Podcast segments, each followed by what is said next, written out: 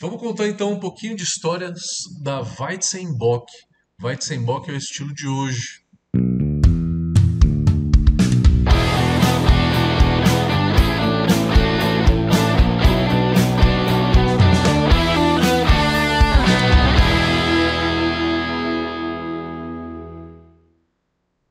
Weizenbock, então a gente tem aí dois estilos, né? Uma mescla de estilos. Weizen, né? Weizen com Z quer dizer trigo. Weiss quer dizer branco. O porquê do Weiss, né? Weiss branco é porque a cerveja de trigo antigamente ela era toda escura, tá? Então a cerveja de trigo mesmo ela tem 50 anos mais ou menos, né? A cerveja de trigo que a gente conhece hoje, que ela é mais clara. E aí os alemães chamam de a branca, né? Weizen. Então, Weiss e Weizen é a mesma coisa, cerveja de trigo. É uma cerveja onde que a levedura ela vai imprimir os principais sabores dessa, dessa cerveja. Que é um, um aroma de banana, um aroma de banana intenso, né? Que isso é um éster da levedura, e um aroma de cravo. Bock é um estilo lager, tá? Bock é um estilo lager que foi criado é, também há, há, bastante tempo, né? Acho que mais ou menos a mesma data da Vice. E Bock vem de uma nomenclatura, né? Eu explico lá no vídeo da Bock como que surgiu o nome Bock, que vem do nome de uma cervejaria chamada Einbecker, que aí o pessoal começou a chamar de Bock, simplesmente Bock que Bock quer dizer cabra. Weizenbock, Bock aí na, na realidade, ela se tornou uma palavra para denominar intensidade. Tá? Então é uma cerveja de trigo, Weizen, Bock quer dizer uma cerveja de trigo mais intensa. Então o Bock aí seria como Double, Duppel, Dubel, né? É um, é, Imperial, por exemplo, né, que são nomenclaturas para designar a intensidade da cerveja. Então a gente tem a Weizenbock, que é uma cerveja de trigo mais intensa. Mais intensa quanto? O álcool dela, olha só como é uma faixa muito ampla. Vai de 6,5% a 9% de álcool. E eu vou explicar para vocês o porquê disso, tá? ela pode ter uma graduação alcoólica né, não tão alta, tipo por volta de 7%, como ela pode ser muito intensa, chegando nos 8,5%, 9% de álcool. Ela é uma cerveja que tem um amargor moderadamente baixo, né, só para equilibrar um pouco os aromas da uh, os, os, aromas da, da levedura e o sabor do malte. O IBU dela vai de 15 a 30 IBU, a cor é uma faixa muito grande também. Vai de 6 SRM a 25 SRM. Então vai aí de um amber claro, tá? Até um marrom, um marrom escuro. O porquê disso, então? Vocês viram que varia bastante, tanto a gradação alcoólica quanto a cor. E o IBU também. Porque a gente tem versões mais claras com uma graduação alcoólica menor, com um IBU com amargor menor. E a gente tem algumas versões mais escuras, mais intensas. Então vamos falar dessas duas vertentes para vocês. E se ligue se você estiver participando de um concurso do BJCP, tem uma tem que especificar né, na hora que for fazer a inscrição se é uma versão clara ou se é uma versão escura. A versão clara, BJCP diz que é de 6 a 9 SRM de cor. A versão escura é de 10 a 25. Então, a clara ela é realmente um amber claro. E a escura ela vai de um amber escuro até um marrom bem escuro. Então, e o que, que varia nisso? É lógico que uma cerveja mais clara, ela vai ter uma graduação alcoólica menor, tá? Então, se a gente for falar de uma bock clara, ela geralmente, uma Weizenbock clara, ela tá geralmente ali nos 7% de álcool. E uma escura, ela tá entre 8 e 8,5. É lógico que quanto é, mais malte a gente joga, mais alcoólica fica a cerveja, né? E também quanto mais alcoólica essa cerveja for, eu também adiciono uma quantidade maior de malte caramelo, tá? Eu adiciono mais malte caramelo. Então, se eu faço a versão escura, eu vou adicionar mais malte cristal, malte caramelo, malte especial, né? Como um caramunique, como um cararoma, como uma, um malte cristal, cristal 150, caramelo 100, caramelo 150, né? Tem que ser um malte cristal. Não usa malte belga para fazer uma cerveja dessa, tá? É um erro comum. Eu já peguei algumas Dunkelweiss, algumas Weizenbock com malte belga, principalmente o Special B. É um malte que o pessoal gosta muito para usar em qualquer cerveja escura, porque ele é muito saboroso, mas ele descaracteriza um pouco o estilo. Uma coisa é você fazer a cerveja que você gosta pra, de tomar, outra coisa é você fazer a cerveja para é, para entrar numa competição, para ganhar uma competição. Para competição, o Special B aí não fica legal, tá? Não fica legal. Então, vamos usar o que de malte? Vamos pegar a versão clara. É 50% de trigo, tá? De 40 a 60% de malte de trigo, não é trigo não maltado. É malte de trigo. E aí, nessa quantidade, eu falo geralmente 50. 60% eu acho muito. Porque o trigo, a única coisa que ele faz é dar cremosidade para a cerveja. Ele acaba dando mais cremosidade. Ele não dá aquele aroma de banana e cravo. Isso é a levedura que traz. Então ele acaba trazendo muito mais é a cremosidade, subindo um pouco do corpo da cerveja. E a gente sabe que o trigo não tem casca. Na hora de filtrar na, na tina de clarificação, o que, que vai acontecer? Vai entupir. 60% é difícil. Uma Weizenbock que tem mais malte, ela vai entupir muito mais fácil. Então, se quiser, pode até reduzir para 40%, tá? Que é uma cerveja bem maltada. E aí o importante é a gente saber que essa cerveja ela precisa de complexidade de malte. Ela precisa de complexidade de malte caramelizado, tá? Evitem malte belga, por favor, tá? A gente está falando de malte aí cristal, como os maltes da Varma, os maltes é, da Viking, tá chegando muito malte aqui no Brasil da Viking. São malte com a característica de malte cristal, não é malte belga. Não pega malte inglês também não, que ele também é bem frutadão, tá? Tem uma característica diferente. Vamos pegar malte belga. É uma cerveja que precisa. Vamos falar então do malte caramelo. Esse caramelo mais escuro, que é um caramelo 100 a 150 EBC de cor, vamos usar por volta de 10%. Se você quer uma cerveja mais escura, se você quer uma mais leve, você vai usar por volta de 3, 4%, uma quantidade muito menor. Então, na Weizenbock escura, ela pede muita complexidade de malte. Ela pede muita complexidade. Ela é uma cerveja mais encorpada, tem um corpo maior, e esse corpo vem do malte cristal, do malte caramelo. Por volta de 10% então desse malte. Se for uma versão clara, por volta de uns 3 a 5%, tá? Na versão escura, você pode usar um pouquinho de malte torrado, de 0,6 a 0,8% de malte torrado. Mais do que isso, apareceria o sabor de malte torrado na cerveja, que seria um erro. Então tem que ser abaixo de 0,8% para não aparecer. Aí você pode usar, lógico, que outros maltes caramelo. Eu acho que um só deixa a cerveja muito simples.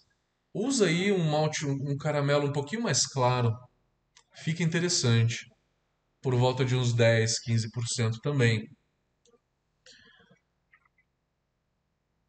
E aí, 40, 50% de trigo. O resto você pode colocar entre Pilsen, Munique e Viena. Eu gosto muito do Munique, porque é um malte que dá uma cremosidade para Weiss, para todo tipo de Weiss. Eu acho o Munique muito interessante. Então, a, a Weizenbock escura, um pouquinho de malte torrado nessas, nessa porcentagem que eu falei, até 0,8%. 10% de caramunique, uns 10% de um caramelo mais leve, como um carahel, um red ou outro cristal mais claro, né? É, acho que cabe aí uns 20% de munique e o resto, 40 a 50% de malte de trigo, a versão escura, tá? A versão mais clara, você não vai usar o malte torrado, vai usar um malte caramelo, caramunique entre 3 e 5%. Vai usar, se for usar um cara red, vai ser por volta também de 3, 4%. Usar o Munique na casa dos seus 20%. E o malte de trigo, 40, 50%.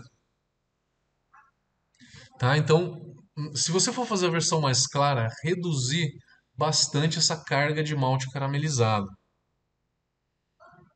Eu falei tudo em percentual, é lógico, né? Na hora que você coloca tudo isso no software, você calcula a graduação alcoólica que você quer.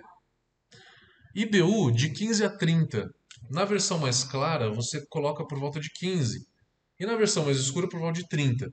O BJCP deixa muito claro que esse estilo ele não aceita dry hop. Se você for colocar dry hop numa cerveja dessa, ele até sugere coloca no 34B, que é o Mixed Style, que é o estilo misto, né? Então vai ser um estilo misto entre uma Weizenbock e uma IPA.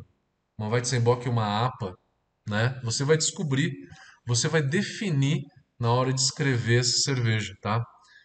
É, então, cuidado com a lupulagem nessa cerveja. Você tem que colocar no estilo 34B chamado Mixed Style. Falei da cor, falei do amargor, falei do malte. É, a coloração dela, então, da cerveja, ela pode ser desde uma mais clara, a versão clara tem uma espuma clara também, e a versão escura pode ter uma espuma um pouco mais bege. A cor da espuma acaba é, acaba dizendo a, a, a quantidade de malte caramelo que se tem.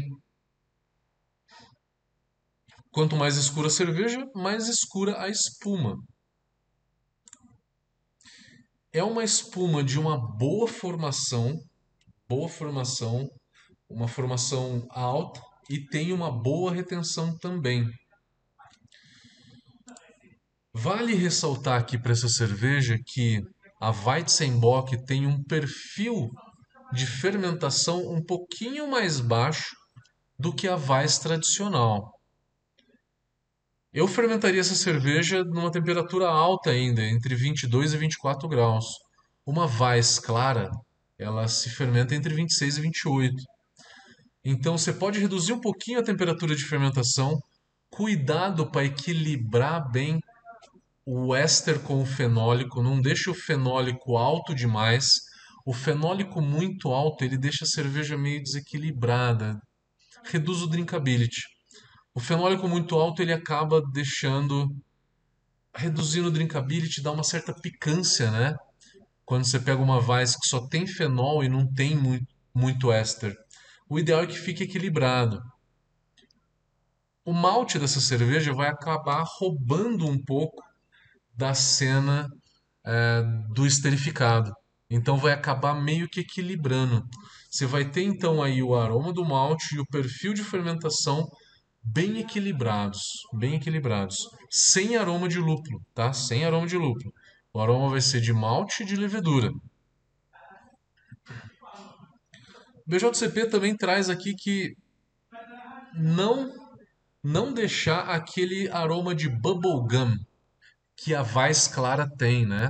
A Weiss Clara tem um aroma de bubblegum, que é aquele, aquele aroma de chiclete de de morango com banana, maçã, tutti-frutti, né? É um erro, seria um erro se tiver esse tipo de aroma. Acidez nessa cerveja também é um erro. Defumado na cerveja também. Torrado em excesso também é um erro.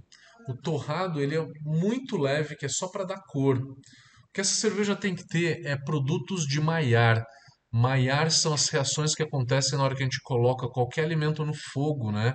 E aí você tem caramelização, formação de melanoidinas, né? Entre outras eh, reações que tem ali.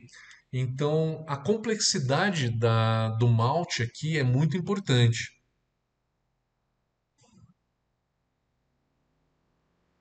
Falei de aparência, falei de aroma e de sabor. O aroma e o sabor são muito similares, né?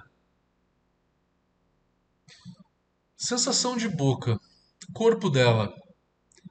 O corpo é de médio a alto. Se for uma versão clara, é um corpo médio. Se for uma versão mais escura, é um corpo alto. Textura, sempre uma textura macia, cremosa, suave, né? Devido ao trigo. E você pode usar o Munique também, que contribui para essa textura um pouco mais cremosa.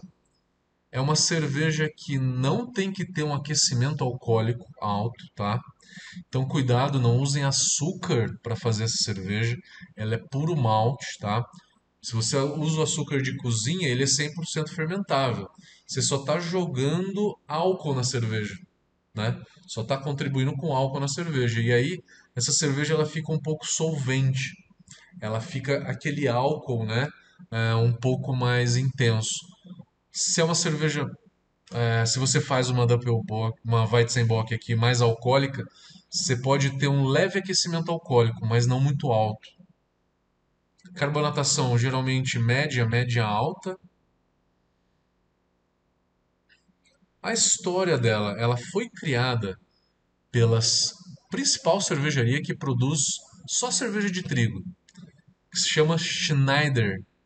É uma cervejaria na região de Munique, na Alemanha.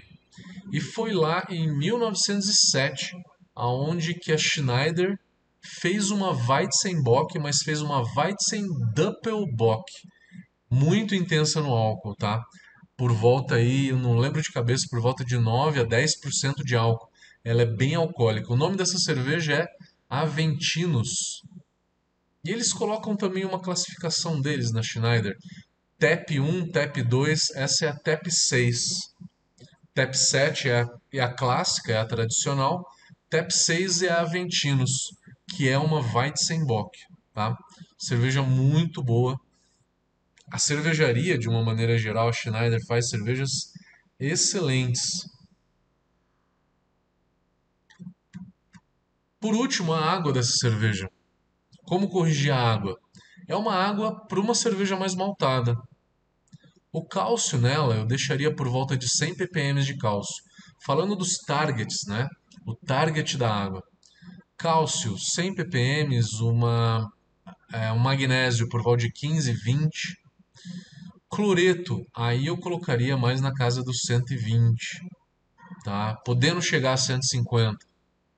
Sulfato, lá embaixo, por volta de uns 60, 80. Não muito mais do que isso. Eu sempre gosto de equilibrar o bicarbonato da água, jogando um pouco ou de bicarbonato de sódio ou de carbonato de cálcio. Eu deixo o bicarbonato ali entre 40 e 50. Porque eu jogando os outros sais vai acidificar um pouco. Eu jogo o bicarbonato, eu crio um efeito tampão melhor e acabo equilibrando melhor o pH dessa cerveja. E eu acho que é isso, gente. Deixa eu ver se, eu... se faltou alguma coisa. Essa é a Weizenbock. Quero ouvir os comentários de vocês agora. Já fez uma Weizenbock? Compartilha com a gente.